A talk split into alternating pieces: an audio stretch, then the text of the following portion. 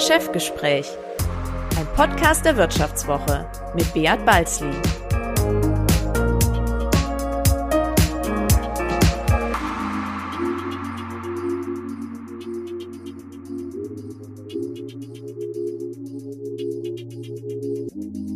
Ja, herzlich willkommen zu einer weiteren Folge des Vivo Podcasts Das Chefgespräch. Mein Name ist Beat Balzli, ich bin der Chefredakteur der Wirtschaftswoche und heute zu Gast ist bei mir der künftige Politikchef der Wirtschaftswoche, Max Herder. Hallo Max. Hallo Beat, schönen guten Tag. Ja, Max, ich weiß nicht, wie es dir geht in diesen Tagen, aber so diese ganze Corona-Stimmung, die zieht ein Jahr ein bisschen runter. Ähm, also es hat wenig Gefreutes, gerade so in der, in der öffentlichen Wahrnehmung. Wie geht's dir mit dem ganzen Thema? Ja, das geht mir natürlich beruflich ganz genauso. Man bewegt sich jetzt seit Wochen im Homeoffice und alle Telefonate, die man führt mit Unternehmern, mit Politikern, mit Beamten, Staatssekretären, überall ist natürlich akuter Krisenmodus. Genau. Und man hat das Gefühl, man kommt aus diesem akuten Modus gar nicht mehr so richtig raus. Ja, ja, man liest, man liest nur von noch gehen soll. Genau, man liest nur von irgendwelchen äh, äh, Firmen, denen schlecht geht, die eine Hilfe brauchen, die Leute entlassen, die vor der Insolvenz stehen. Und man hat irgendwie das Gefühl, die ganze deutsche Wirtschaft nach 10, 12 Boomjahren ist irgendwie innerhalb von wenigen Wochen ähm, auf Null gefahren und kann kaum ja, noch überleben. Ja. Und äh, aber es gibt offenbar erstaunliche Ausnahmen, Max. Du hast mit jemandem geredet. Wenn man diese Person zuhört, dann denkt man sich, ja, so schlimm ist es doch gar nicht. Ja, genau. Wir haben sozusagen dieses gallische Dorf gefunden, was in dem Fall kein gallisches ist, sondern ein bayerisches. Ähm, das Unternehmen Delo und äh, eine der äh, Geschäftsführerin Sabine Herold kenne ich schon ein bisschen länger. Wir haben schon häufiger bei verschiedenen Themen miteinander zu tun gehabt und ich schätze sie halt als jemand, der wirklich sehr, sehr offen spricht, eine sehr klare Meinung hat und das war auch diesmal nicht anders. Ah, müssen wir mal reinhören. Frau Herold, das freut uns sehr, dass Sie Zeit für uns haben. Das erstaunt aber vielleicht auch ein wenig, denn müssen Sie nicht gerade an allen Ecken und Enden Ihres Unternehmens Brände löschen? Nein, Brände löschen tun wir im Moment ganz sicher nicht mehr. Da hatten wir die Anfangswochen, die waren wirklich viel zu tun. Und äh, da ich jetzt nicht so viel auf Geschäftsreisen bin, haha, ähm, ergibt sich dann doch die eine oder andere Lücke im Tagesterminkalender. Nein, Brände löschen. Am Anfang hatten wir hier wirklich ähm, ja die ersten Wochen, ich sag mal ganz wirklich ehrlich, Mühe, unser ganzes Team hier beieinander zu behalten. Da war die Nervosität sehr hoch. Was ist eigentlich gefordert? Was dürfen wir? Was dürfen wir nicht? Was müssen wir tun? Und da hat es hier wirklich eine starke, führende, leitende Hand gebraucht, um die Maßnahmen so erfolgreich umzusetzen. Ähm, Mittlerweile ist Was Ruhe. Heißt das konkret? Ja, neue Maßnahmen. Wer darf überhaupt kommen? Wie sieht die Produktion aus? Bei uns, wir haben das große Glück, dass wir insgesamt 24 verschiedene Chemien haben, haben auch unterschiedliche Chemien in unterschiedlichen Produktionsräumen, die in der Regel nur von zwei bis drei Mann dann auch bedient werden. Insofern war bei uns Produktion gar nicht so ein großes Thema, um die Leute auseinander zu, äh, zu ziehen. Äh, bei uns war eher das Thema Labor und Büroräume. Äh, äh, wir haben da teilweise im äh, gerade Laborbereich doch äh, Büros mit vier bis sechs Mitarbeitern. Das müssen wir alles entzerren, um überall die zwei Meter Abstand äh, zu erreichen. Das heißt, wir mussten auch Leute in Homeoffice schicken. Aber da war mir ganz, ganz wichtig, dass wir das einfach nicht hirnlos alle die Möglichkeiten haben, ins Homeoffice zu schicken, sofort ins Homeoffice zu schicken, sondern wir haben uns einen Plan ausgedacht, welche Mitarbeiter müssen wir schicken, um Platz zu gewinnen. Und allein darum ging's. Und wir schicken alle Mitarbeiter nur eine Woche in Homeoffice und machen einen Wechsel nach einer Woche und dann schicken wir die andere Hälfte ins Homeoffice. Also insofern, wir lassen so viele wie möglich Mitarbeiter auch hier, dass man sich auch noch wirklich faktisch treffen kann. Natürlich alles auseinandergezerrt. Aber dieser Wechsel, und das hat sich erst mit der Zeit ergeben, dass auch die Leute, die absolute Befürworter des Homeoffice waren, die sagen, oh, bin ich froh, dass ich auch nochmal einen normalen Arbeitstag habe, dass ich hierher kommen kann. Also dieser dringendste Wunsch nach Homeoffice hat sich doch massiv gelegt.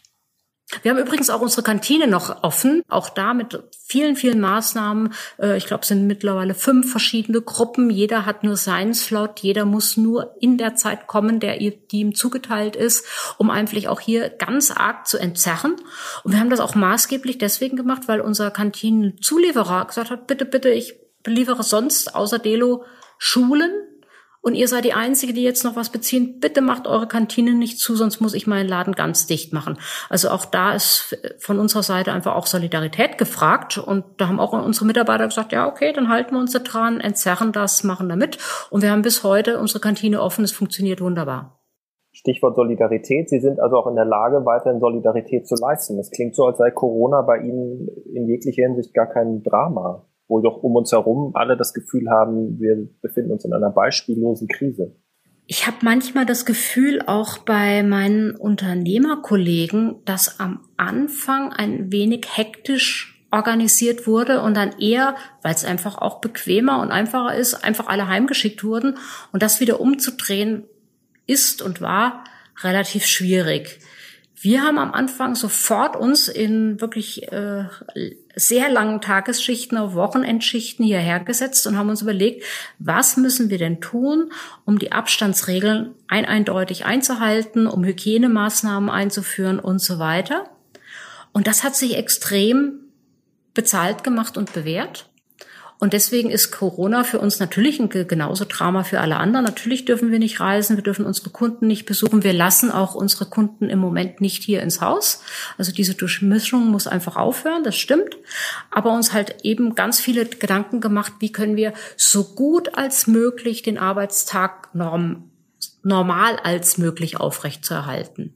Und das ist uns gelungen, denke ich. Wie spüren Sie denn dann betriebswirtschaftlich die Krise? Im Moment ist das wirklich für uns nicht absehbar. Wir hatten wirklich das Gefühl, dass unsere Kunden ein wenig Klebstoff horten, dass sie Sorge hatten, dass es einen Shutdown gibt in Deutschland.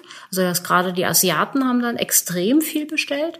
Also im Moment haben wir sogar die letzten Monate eher also sogar. Profitierten sie eher vom Hamstern? Ja, wir haben eher ein bisschen mehr verkauft, als wir es erwartet haben, als weniger gehen aber davon aus, dass bei uns eher der Juni, Juli bei uns massiv einbrechen würde, weil irgendwann sind halt die Läger dann wirklich mal voll. Wie sieht's dann bei Ihnen mit Kurzarbeit aus? Null. Nicht eingeführt. Also das ist auch so ein bisschen mein Ehrgeiz und auch der Stolz, dass ich sage, nein, wir sind hier ein sehr gut operierendes Unternehmen und machen auch Gewinne. Und wenn es halt mal schlechtere Zeiten gibt wie die jetzigen, dann sind wir auch absolut bereit, als Familienunternehmen da auch beizutragen. Und das ist wirklich mein ganzer Stolz, dass wir sagen können, hoffentlich auch nach der gesamten Corona-Krise. Wir hatten hier, und ich bin über 30 Jahre bei Delo, noch niemals Kurzarbeit und noch nie jemanden heimschicken müssen.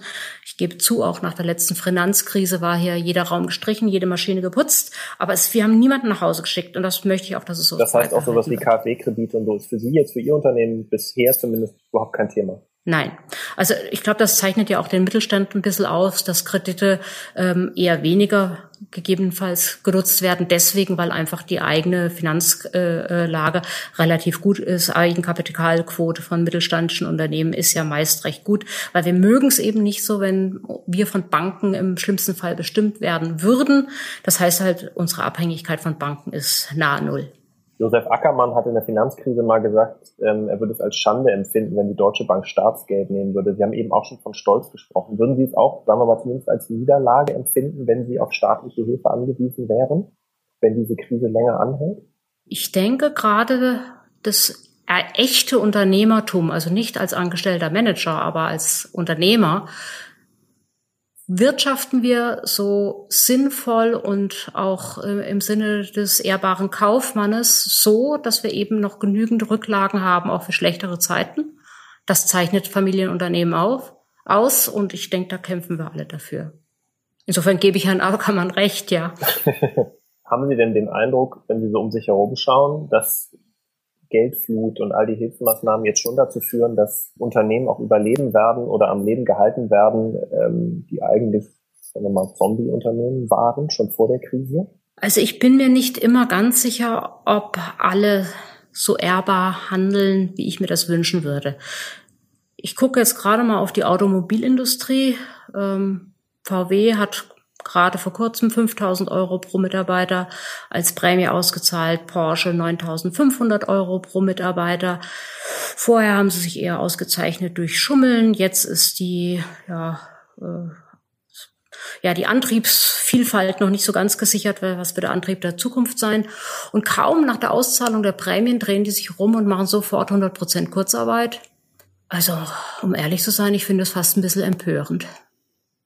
Habe ich aber ehrlich gesagt noch nie so gesehen. In der Presse noch nicht so kommentiert gesehen, ja. Wie würden Sie dann ähm, über so Dinge denken wie jetzt Kaufprämien für Autos, wenn so irgendwie so eine neue Abwrackprämie nochmal aufgelegt würde?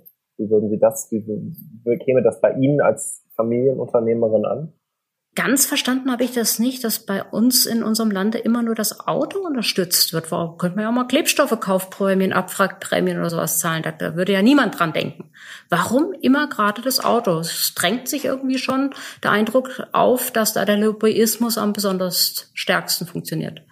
Mal ganz ehrlich, wenn Sie jetzt als betroffener Arbeitnehmer dran denken, was ist das nächste, was ich mir anschaffen kann, trotz Corona-Krise. Ich glaube, die wenigsten würden tatsächlich dran denken, sich jetzt ein neues Auto zu kaufen, weil das alte auch noch fährt.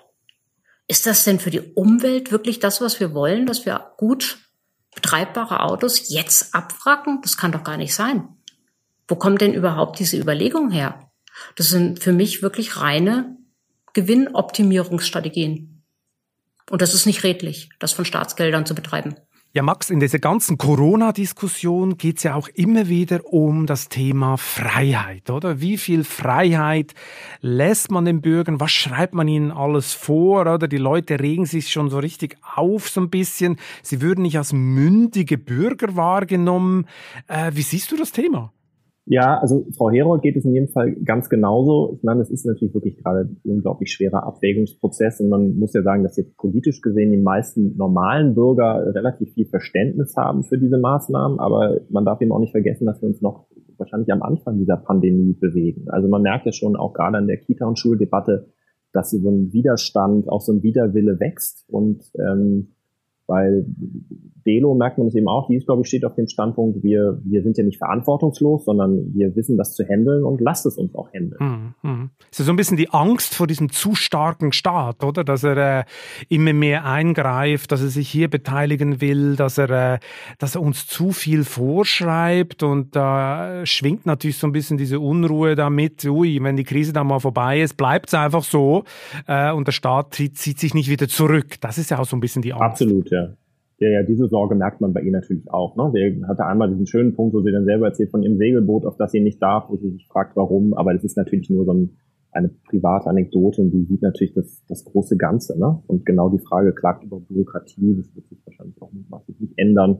Ähm, und äh, ja, es ist natürlich, es ist jetzt die Stunde des starken Staates und sie artikuliert natürlich eben auch die Sorge, dass, dass das nicht in dem Maße zurückgedreht wird, wieder wie sie das bräuchte als Unternehmerin, wie das das Unternehmen bräuchte. Ja, dann müssen wir uns das mal anhören. Wie würden Sie ganz grundsätzlich ähm, gerade die Performance, wie man neudeutsch sagt, ähm, der Politik bewerten? Die ganze Rettungspolitik der vergangenen Wochen und Monate, selbst wenn Sie davon persönlich bisher nicht betroffen oder nicht profitieren, aber Sie leben ja auch sozusagen in einem Kosmos, in dem um sie herum sehr viel bröckelt und sehr viel Unternehmen zu kämpfen haben. Also wie sieht Ihr Gesamtblick, Ihre Note für die Politik aus? Ja, sagen wir mal, ich habe grundsätzlich ein Problem, mir wirklich vorzustellen, sind die ganzen Maßnahmen, die hier getroffen wurden, alles sinnvoll. Und wenn ich solche einschneidenden Maßnahmen treffe und sage, ähm, ich muss alle Geschäfte zuschließen äh, und die auch Kleinunternehmer müssen ja trotzdem Mieten zahlen, haben gerade die Frühjahrsware auf dem Lager, haben die ganzen Rechnungen, haben sie da, aber der Laden ist geschlossen. Da bin ich sehr wohl der Meinung, dass es da schnelle Hilfe geben muss, sonst ist, ist eine Pleitewelle nicht mehr aufzuhalten. Äh, ob das alles, das ist ja so der Eindruck, der im Moment ein bisschen vermittelt wird, dass hier jeder überhaupt gar keinen Schaden von einer solch einschneidenden Krise haben sollte. Das finde ich irgendwie kühn zu glauben, dass das überhaupt ein Staat leisten kann. Und ich denke, eine Corona-Krise in diesem Ausmaß, wie wir es gerade erleben, muss bei jedem zu Einschnitten führen. Und das finde ich auch wieder ein bisschen unredlich der Politik, äh, von der Politik, dass sie so tut, als würde da jeder wie Phönix aus der Asche wieder erstehen und es hätte gar keine Veränderung zum Vorfeld äh, zur Folge. Das kann irgendwo nicht sein. Die Bundeskanzlerin hat ja von äh, Öffnungsdiskussionsorgien gesprochen. Ähm, das ganze Land debattiert ja eigentlich darüber, machen wir zu früh auf, machen wir zu spät auf, ähm, machen wir hier vielleicht, ist das vielleicht auch so eine Art Selbstmord aus Angst vor dem Tode äh, oder sollte man vorsichtiger sein? Da gibt es ja ganz unterschiedliche Positionen. Wie sieht Ihre aus? Ja, sagen wir mal, wir haben von äh, verschiedener Seite jetzt von Virologen gelernt, Abstand halten ist das ganz, ganz Wesentliche. Ähm, natürlich Hände waschen, sich äh, Hygienemaßgaben zu geben, das ist ganz wichtig. Was ich im Moment schon sehr arg in Frage stelle, ist, warum wird der sonst als extrem mündig bezeichnete Bürger dem wird es im Moment nicht zugetraut, selber Maßnahmen zu ergreifen, um seinen eigenen Prozessablauf so zu gestalten, um genau das sicherzustellen, sprich Abstand und alle Hygienemaßnahmen. Und insofern finde ich das alles im Moment äh, teilweise wirklich überzogen, wenn ich sehe bei uns am, wir wohnen ja hier am Ammersee, es geht jemand baden, da wird die Zeit gestoppt, wie lange er braucht zum Umziehen. Also Entschuldigung, das hat doch jetzt nichts mehr mit Corona zu tun. Oder wir haben ein kleines Segelboot an einem Steg legen, der privat äh, äh, jemanden gehört, wo echt im Hochsommer ich selbst, selbst seltenst Leute treffe. Ich darf nicht segeln gehen. Ich sitze mit meinem Mann am Sofa zu Hause, aber am Segelboot darf ich auf dem Kleinen zusammen mit ihm nicht sitzen. Ähm, das geht für mich alles im Moment ein bisschen weit und ich fühle mich bevormundet und mal ganz ehrlich, mit den paar Infektionszahlen, die wir im Moment haben, müsste das nach, wenn ich jetzt den Virologen Glauben schenke und mein Hirn nochmal einschalte, müssen wir jetzt Jahre damit beschäftigt sein, die Durchseuchung hinzukriegen, bis es vielleicht eventuell gegebenenfalls mal eine Impfung gibt. Und Jahre können wir das alles so, wie wir es im Moment handhaben, nicht durchhalten. Das ist schon mal ganz klar.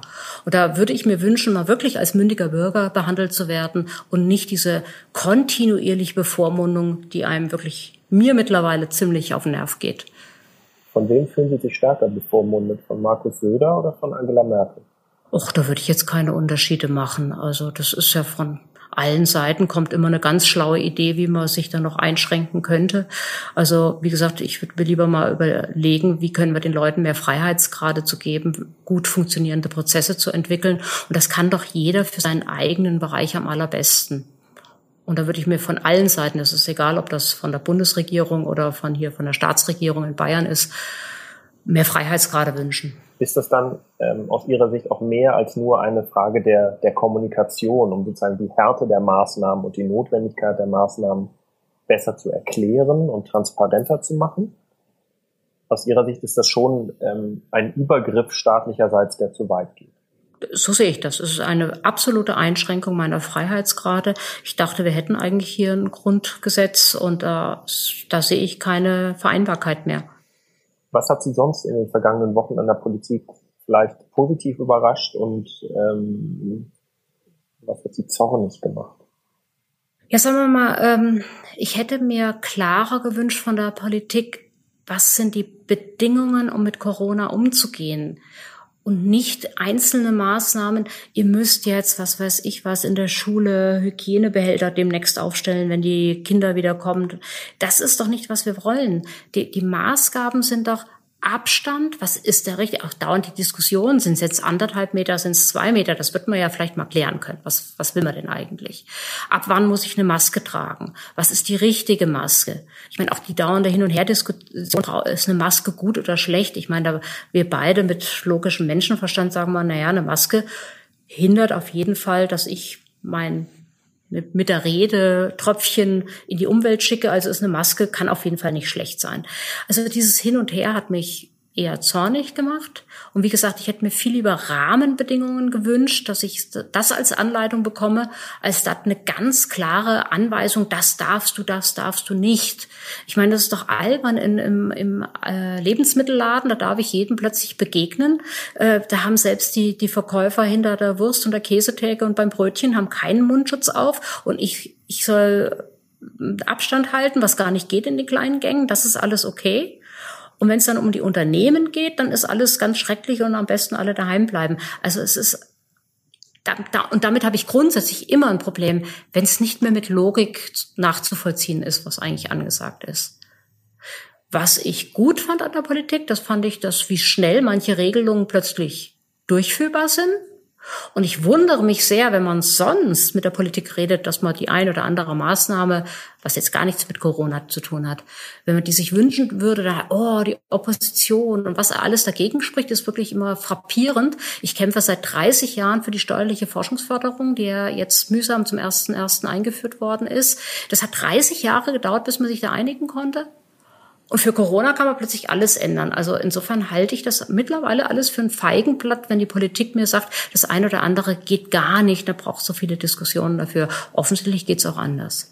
Können Sie damit leben, dass angesichts der enormen Summen und des enormen Tempos, das bei der Rettungspolitik vorgelegt wurde, es vielleicht auch ganz vielen Stellen zu Missbrauch kommt und am Ende eben auch Steuergeld ähm, an vielen Stellen nützlich, aber an manchen Stellen eben auch unnütz ausgegeben wird. Wie gehen Sie damit um? Ist ja unter anderem auch Ihr Steuergeld.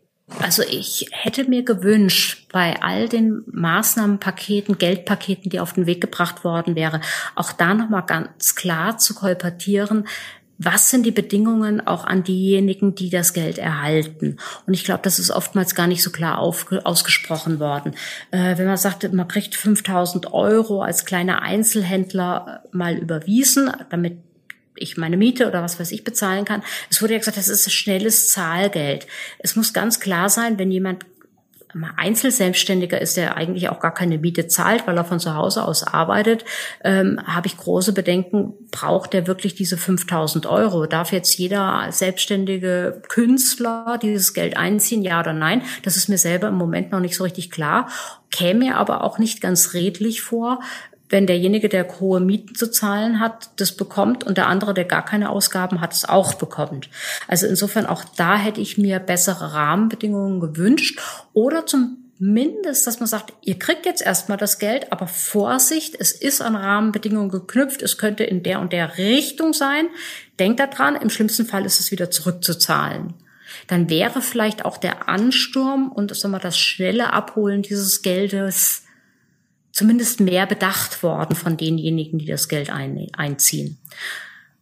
Und ansonsten wiederhole ich nochmal das von vorhin, dass ich sage, ähm, ich glaube, wir müssen alle uns ganz klar machen, dass eine solche dramatische wirtschaftliche Entwicklung, die global stattfindet, jeden Einzelnen betreffen wird. Und da kann der Staat sich nicht hinstellen und so tun, als würde nur mit neuen Schulden alles auf Null stellen und als wäre alles so, wie es vorher war. Das wird nicht gehen, das ist nicht zahlbar. Ja, und was ja jetzt abläuft in diesen Tagen, ist ja eine wahre Hilfsorgie, muss man sagen. Also die, die Unternehmen kriegen äh, Unterstützung. Wir sind im Billionenbereich, was der Staat ausgibt, um die Wirtschaft äh, zu retten. Und nur die wenigsten überlegen sich eigentlich, äh, wie ist denn diese Rechnung zu zahlen? Weil die Rechnung, die kommt ja noch. Äh, die kommt ein bisschen später, über die äh, wird derzeit noch nicht so diskutiert. Aber äh, was glaubst du, Max? Wer zahlt die Rechnung dann für dieses Rettungspaket? Am Ende werden es natürlich die Steuerzahler bezahlen, kurz oder lang. Wir werden natürlich, Hoffnung ist natürlich, oder die Lehre ist ja auch aus den letzten zehn Jahren, ähm, dass eine, eine stark wachsende und gut florierende Wirtschaft am besten dabei hilft, ähm, die Kosten einer solchen Krise zu begleichen. Das ist ja auch das, worauf jetzt zu Recht immer wieder gepocht wird. Aber äh, Frau Herold sagte es in dem Podcast dann ja auch selber in unserem Gespräch, sie glaubt nicht, dass sie zumindest als Privatperson verschont bleiben wird. Sie pocht eben nur darauf, dass man die Unternehmen nicht weiter belastet. Also dass man, wenn überhaupt, das sagt sie ja auch ganz klar, trennt, die Unternehmen nicht mit irgendwelchen Vermögenssteuern zu belasten. Äh, wenn es sie privat treffen sollte oder andere Vermögende, würde sie jetzt auch nicht Hurra schreien, aber man merkt schon, dass sie damit fast rechnet. Ne? Aber das würde eben umso kleiner ausfallen und vielleicht kann man sogar darauf verzichten wenn man die Wirtschaft möglichst schnell wieder zum Laufen kriegt. Genau. Es ist ja, es sind ja ein bisschen traumhafte Zeiten für die SPD, oder? Ich meine, die Vermögensabgabe äh, fordern sie schon seit Menschengedenken. Äh, das könnte jetzt wahr werden traumhafte Zeiten. Wenn du auf die, auf die Demoskopie guckst, würde die SPD wahrscheinlich sagen, traumhafte Zeiten wären es dann, wenn wir die Umfragewerte der Union hätten. Das ist richtig. Bis ähm, jetzt zahlt es sich nicht aus. Aber, aber so die, die genau, Zeiten, um ihre Forderungen durchzubringen, äh, die waren schon mal schlechter. Ja, also sag mal, der, der, der Zeitgeist würde eigentlich der SPD grundsätzlich in die Hände spielen, ja. Also jetzt mal ganz wertfrei formuliert. Aber es ist, so richtig passieren tut es dann ja dann doch nicht. Also ob die Bürger dann da wirklich ihr Kreuz machen bei der SPD, bleibt mal abzuwarten. Wir werden es sehen. Aber ähm, Ich glaube, in der Wirtschaft ist natürlich die Angst da, dass sie sich jetzt auf breiter Front durchsetzen. Ja, genau. Und wie sich, wie das aussieht, diese Angst, erzählt uns gleich mal Frau Herold. Wer soll, wer wird am Ende für die Kosten dieser Krise aufkommen? Sie mit einer höheren Einkommensteuer oder einer höheren Erbschaftssteuer? Ja, das würde ja im Moment für das Thema ja ganz ausgespart. Wer kommt für das alles auf? Ähm, Überraschung, ja. Ja, ein Narr, der glaubt, dass er selber nicht betroffen sei, vor allen Dingen, wenn er ein bisschen was hat. Ähm, ich glaube, es wird mehr Erbschaftssteuer geben. Ich finde es auch lustig, dass im Moment parallel dazu auch noch Diskussionen sind, dass es auch noch Steuersenkungen für die Unternehmen geben soll. Also das glaube ich jetzt mal nicht. Ähm, ich habe trotzdem sehr, sehr große Bedenken, wenn alle jetzt schon wieder zur Vermögensteuer schreien. Ich klammere ganz bewusst die private Vermögensteuer aus. Ich denke, da werden diejenigen, die viel Vermögen haben, sehr wohl auch zur Kasse gebeten. Große Sorgen habe ich eher, für die Vermögensteuer, die auch die Unternehmen betrifft. Das heißt, wenn ich hier große Gebäude, Anlagen, Maschinen, meinen Fuhrpark hier stehen habe, wenn darauf Vermögensteuer kommt, was ja dann eine Substanzbesteuerung ist, für die ich im schlimmsten Fall Kredit aufnehmen muss. Also wenn ich eine Wirtschaft dann komplett kaputt machen kann, wäre das echt der ausgezeichnete Plan dafür. Also da hoffe ich mal, dass die Politiker so schlau sind, dass sie sagen, nee, das können wir eigentlich nicht machen. Mit einer privaten Vermögensabgabe, auch so was wie ein Lastenausgleich, der Begriff wird ja jetzt schon der historische wieder bemüht, damit könnten Sie leben? Also lustig fände ich das nicht, aber ich kann verstehen, wenn die äh, Politiker solche Versprechen machen, dass sie irgendwo das Geld hernehmen müssen. Und da fürchte ich, dass das nicht erspart bleibt. Nicht, dass ich das mag, das ist falsch formuliert. Würden Sie sich denn, wir sprechen zum Schluss nochmal ähm, über den Ausblick, aber würden Sie sich jetzt so etwas wie ein Belastungsmoratorium, äh, und das die Wirtschaft eigentlich seit Beginn der Großen Koalition einfordert, ähm, wünschen, dass es jetzt dann endlich mal umgesetzt wird, also dass sie jetzt nicht mit noch mehr Belastungen, äh, Bürokratie, Regularien zu kämpfen haben, wenn es um den jetzt jetzt mal Wiederaufbau oder das Wiederanfahren der Wirtschaft geht? Ja, sagen wir mal, auch dafür kämpfe ich seit Jahrzehnten mittlerweile, dass da vieles ein bisschen eingeschränkter wird. Es ist ja oftmals, dass der Staat Sorge hat, mit irgendwelchen äh, äh Dingen betrogen zu werden durch Unternehmen. Und das betrifft ein, zwei Prozent der Unternehmen, die vielleicht dann äh, betrügen. Und dadurch kriegt das normale Unternehmen wie auch Delo bürokratische Auflagen, um eigentlich die verlängerte Hand des Finanz- oder des Wirtschaftsministers zu sein. Das, auch das empfinde ich als unredlich, die Belastungen auf andere rauszuschieben, wenn ich Sorge habe als Staat, dass ich jemand meine Rechte ver verletzt. Ähm, also insofern ja, bürokratische Entlastung wäre wirklich gut, auch in der Richtung äh, Zulassungen, Baugenehmigungen. Ähm, dass sowas einfach mal schneller bearbeitet wird. Ähm, natürlich bedarf das an Kapazität und ich muss ganz ehrlich sagen, ich sitze hier auf der Insel der Glückseligen im Bayerischen Lande. Ich sehe das von meinen Unternehmenskollegen, die eher in Nordrhein-Westfalen sitzen äh, und anderen Gebieten in Deutschland. Die warten teilweise wirklich Jahre, ich habe einen Kollegen, der wartet seit sieben Jahren auf eine Zulassung vom Blockkraftheizwerk und da denke ich mir, ja, okay, das sowas darf doch heute nicht wahr sein, wenn hier jemand loslegen will, was machen will, wenn dann auch noch die Aussage kommt, naja, wenn ich das jetzt hier nicht genehmigt bekomme, muss ich ins Ausland gehen und dann kriegt man eine lapidare Antwort, ja dann, so what, dann gehst du halt ins Ausland. Das sollten wir uns in Zukunft wirklich nicht leisten. Jeder Arbeitsplatz zählt, jede Investition in Deutschland zählt und jede Investition, die ich im Ausland mache, die ist für 30 Jahre weg. Also gerade in der Chemieindustrie, wenn ich dafür eine andere Anlage irgendwo aufbaue, die läuft 30 Jahre und diese Arbeitsplätze für diese Anlage ist 30 Jahre weg. Da würde ich mir mehr Verständnis wünschen, auch von der Politik. Ja, so zum Schluss wollen wir noch ein bisschen äh, in die Zukunft gucken. Was passiert eigentlich nach dieser Corona-Krise, wenn sie irgendwann mal vorbei ist? meine, die Propheten haben ja jetzt Hochkonjunktur, die sagen, alles wird anders, der Konsument ist neu, äh, die Unternehmen werden anders agieren. Und vor allem das große Thema ist Deglobalisierung. Es wird jetzt prophezeit, dass man diese internationale Ab Arbeitsteilung wird zurückgeschraubt, die Produktionen werden nach Hause geholt. Ähm, und äh, ich glaube das ja nicht. Ich glaube, äh, diese Arbeitsteilung wird äh, aufrechterhalten, weil sie teilweise einfach viel günstiger ist, als wenn wir alles nach Hause holen. Die viele Leute haben, glaube ich, äh, die Rechnung nicht gemacht, was das kosten würde. Was ist deine Meinung, Max, mit der Deglobalisierung? Das ist ja wirklich das Thema gerade ein bisschen, was da vorher gesagt wird. Ja, ich wäre auch äh, skeptisch, dass wir wirklich nach, nach dieser Krise alles anders machen werden. Ich glaube auch nicht. Das, das Ende Globalisierung, ich glaube nicht, dass man sich das als Exportland wie Deutschland wirklich wünschen sollte. Ich finde aber das, was Frau Herold da dann sagt, wirklich ganz interessant, weil sie so ein bisschen mehr plädiert für so eine Globalisierung mit einem doppelten Boden. Ne? Also sie spricht ja dann sehr interessant darüber, dass sie dieses Just-in-Time-Prinzip und so schon immer für falsch hielt und hat ja auch so ein bisschen, spricht über Lagerhaltung und so, was die Controller nicht mögen. Das finde ich eigentlich ganz spannend, weil sie ja sicherlich als jemand, der ganz klar auf die Zahlen schaut und guckt, dass der Laden läuft, dann eben auch sehr genaue Vorstellungen davon hat, wie Globalisierung für sie funktioniert. Und da finde ich, fährt sie eigentlich einen ganz, ganz interessanten und guten Weg. Ne? Hm, hm. Und die Aussage, ja, und die Aussage ja. von ihr ist ja ganz klar, die Globalisierung rettet sie gerade und ihre Firma. So ist es. Und ja, wie genau das genau. funktioniert, äh, erzählt sie uns jetzt. Es wird gerade viel auch darüber geredet, ob man die Globalisierung vielleicht zu weit getrieben hat, ob wir uns zu abhängig gemacht haben äh, vom Ausland. Bieten Sie ein Zurückdrehen der Globalisierung für eine kluge Idee? Also ich, mir fällt nichts Unklugeres ein als ein Rückdrehen der Globalisierung. Ich finde es doch so praktisch, dass hier jeder seine eigenen Stärken einbringen kann. Jeder auf seine Weise, jeder in seinem Land. Und ich finde, das ist uns in den letzten Jahrzehnten doch sehr, sehr gut gelungen. Ähm, das kann auch auf dem, die einen können halt Agrar gut und äh, Obst und Gemüse liefern und die anderen können Hightech gut und machen das in, im vollen Umfange. Ähm, das heißt, ich würde mir viel eher doch die Politik der Absprache wünschen, dass man miteinander redet, nicht gegeneinander redet und keinen Protektionismus. Und lassen wir doch jedes Land das machen, was es gut kann. Da bin ich überzeugt davon. Dann kommt auch in Summe das Beste davon heraus. Also insofern, also mal, das generelle Verteufeln einer Globalisierung halte ich für falsch.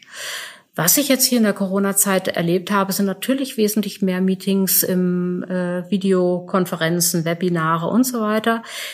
Da ist auch teilweise was Gutes dran. Es ist aber auch vieles Gute daran, sich persönlich zu sehen.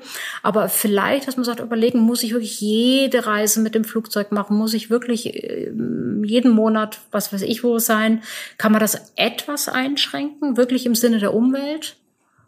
Ohne auf Effektivität zu verzichten, da einen guten Misch Mix daraus zu machen, das wäre wirklich ideal, dass man sagt, wir treffen uns, wir sehen uns, wir arbeiten global, wir arbeiten mehr über digitale Medien und das Persönliche kommt trotzdem nicht zu kurz. Das wäre ein schönes Lessons learned am Ende der Corona-Krise. Haben Sie denn irgendwo Probleme mit Ihrer Lieferkette gehabt oder drohen Probleme mit der Lieferkette? Haben Sie irgendwo Probleme, die Logistik aufrechtzuerhalten oder werden selber nicht mehr beliefert? Wie sieht's da aus? Sag mal, ein großer Vorteil von Delo ist ja, ich sage das immer etwas schmunzeln, das sind ja homöopathische Mengen, die wir herstellen im Vergleich zu Großunternehmen. Äh, trotzdem haben wir nicht den Fehler begangen, so Just-in-Time-Zulieferungen uns hier zu gönnen. Das ist natürlich herrlich für die Controller, die kein Lager aufbauen müssen, aber es ist natürlich furchtbar für die Lieferkette. Vorgemacht haben es uns die Automobiler wiederum, die ja immer ganz darauf achten, dass es alles Just-in-Time kommt und dann war das Just-in-Time nicht da und dann musste alles 100 Prozent runtergefahren werden. Das ist natürlich mittelschlau. So, also insofern haben wir uns sehr wohl, als wir schon, als es losging in China, wir haben ohnehin immer ordentliche Lagerbestände, wir haben die aber zusätzlich nochmal erhöht. Das geht natürlich mit kleinen Mengen besser als mit ganz, ganz großen Mengen, das muss ich dazu sagen. Trotzdem halte ich es für einen dramatischen Fehler, alles nur auf Lieferketten aufzubauen und sich gar keinen Puffer hinzulegen. Also das, ist das Nummer eins. Das zweite ist natürlich, wenn wir sehen, in Länder, äh, die gerade einen Shutdown haben, jetzt im Moment ist es Singapur, ähm, da Lieferungen hinzukriegen, obwohl es gibt natürlich Firmen, die da auch äh, äh Zulassungen haben, weiterzufertigen, die einfach zu systemrelevanten Unternehmen gezählt werden da Ware hinzubekommen, gerade im Moment, äh, wo die Flugzeuge nicht fliegen. Also in der Regel ist es ja, ich glaube, pro Person äh, sind etwa 30 Prozent ist Cargo dabei. Wenn die 95 Prozent am Boden stehen, kann man sich vorstellen, wie, welche Probleme wir haben, äh, Cargo-Ware geflogen ins, nach Asien oder nach USA zu bekommen. Das ist im Moment ein Riesenproblem, überhaupt was zu kriegen. Es ist in der Regel dreimal so teuer wie früher. Und insofern haben wir große Probleme, es dauert viel länger, es kostet mehr, aber wir schaffen es. Wie, wenn Sie mal so ein bisschen, äh, alle, alle Welt sucht ja jetzt ein bisschen nach dem Licht am Ende des Tunnels. Wenn Sie mal so auf Ihre Auslandsmärkte schauen, wo sehen Sie denn schon Zeichen einer vielleicht auch vorsichtigen Erholung, Zeichen der Hoffnung, dass wir irgendwann wieder zu einer halbwegs normalen Wirtschaftswelt zurückkehren? Also ganz klar sehe ich es in Asien, in China, die sind seit Wochen jetzt schon wieder am Arbeiten und das funktioniert auch gut. Und ähm, insofern auch das nochmal für die globale Struktur. Das hat Delo gerettet, dass wir wirklich weltweit aufgestellt sind. Ähm, wir haben unsere Lager dann in den Ländern immer aufgefüllt, die gerade noch verfügbar waren, um Puffer zu schaffen für die Länder, die übermorgen vielleicht wieder aufmachen. Und China und Gesamtasien, wie gesagt, Ausnahme ist da im Moment äh, Singapur und auch Malaysia. Ähm, die arbeiten nicht, aber die anderen arbeiten alle. Und insofern ist jetzt gerade Amerika eher schwieriger, Asien läuft wieder. Also insofern, ich habe eher das Gefühl, dass er sagt, jeder muss mit der Situation umgehen lernen. Da habe ich massiv den Eindruck, das haben die Deutschen im Moment noch nicht so richtig gelernt, wie, wie kann ich mit der Situation umgehen, wie schaffe ich es, die Abstände zu halten, wie schaffe ich das in meinem Labor auch Versuche durchzuführen. Darunter leiten wir als Delo im Moment sehr wohl, dass unsere Kunden keine Versuche machen können, weil einfach die Laborkräfte nicht in der Firma sind. Es ist mir ehrlich gesagt ein Rätsel, warum das so ist. Wir haben, wie gesagt, auch unsere Labors so ausgestattet, dass man sagt, immer die Hälfte der Mannschaft ist drin, zwei Meter Abstand muss passieren, äh, die Zeiten entzerrt. Warum das nicht deutlich stärker im Moment hier eher in Europa passiert, habe ich persönlich noch nicht ganz verstanden. Wenn Sie einen Wunsch frei hätten an die Bundesregierung, der in Erfüllung gehen kann, welcher wäre das? Ähm, wir hatten schon mal einen Bürokratieworkshop und wir haben auch, eigentlich hatten wir vorgehabt, diesen Frühjahr noch einen zweiten Bürokratieworkshop zu machen.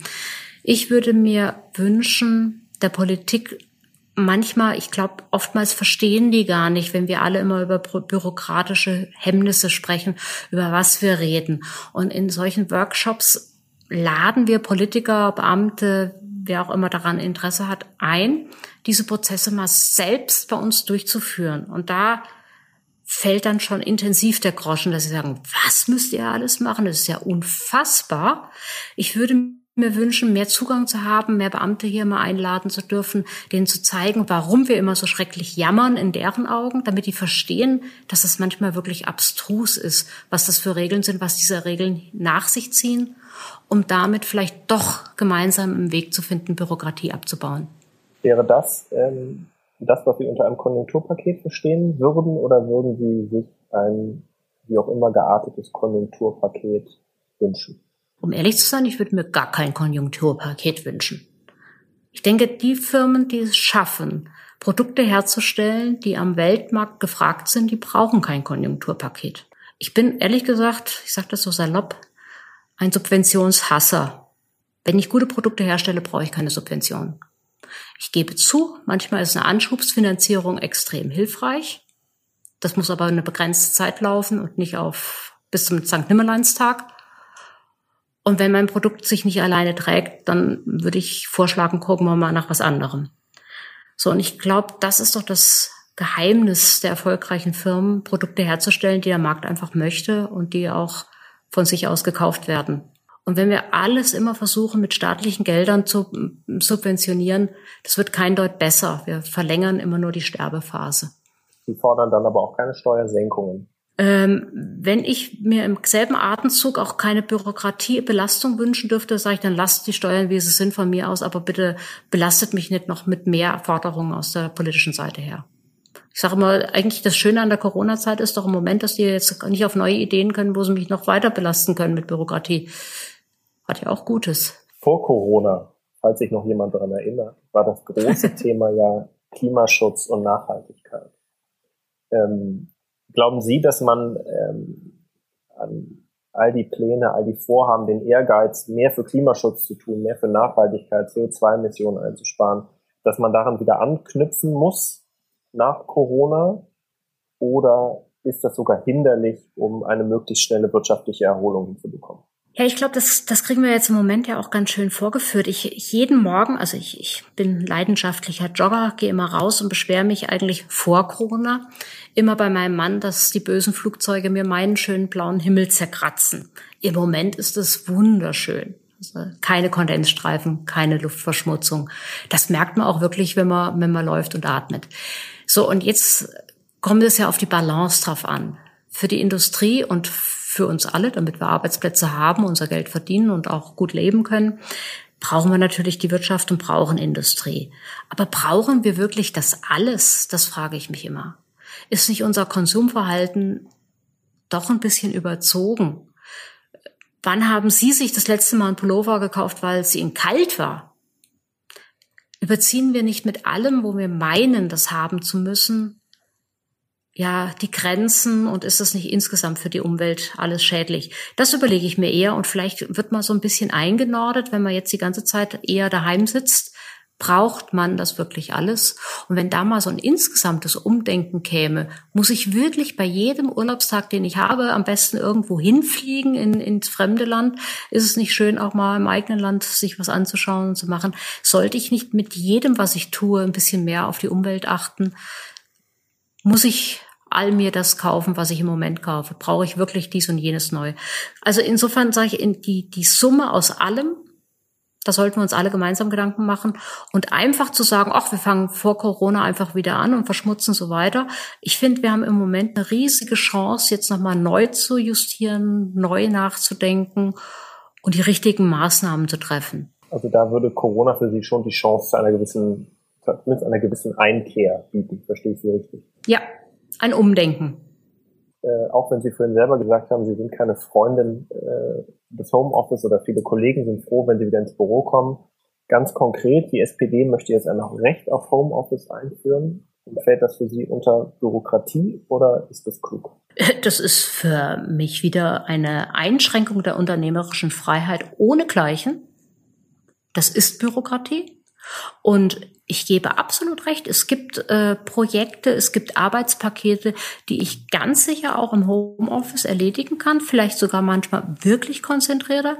Aber bei all unseren, jetzt sagen wir mal eher auch akademisch geprägten äh, Kollegen, die jetzt vielfach im äh, Homeoffice sitzen, die sagen, einzelne Pakete, mal zwei, drei Tage ganz alleine zu, zu Hause arbeiten, das funktioniert echt gut.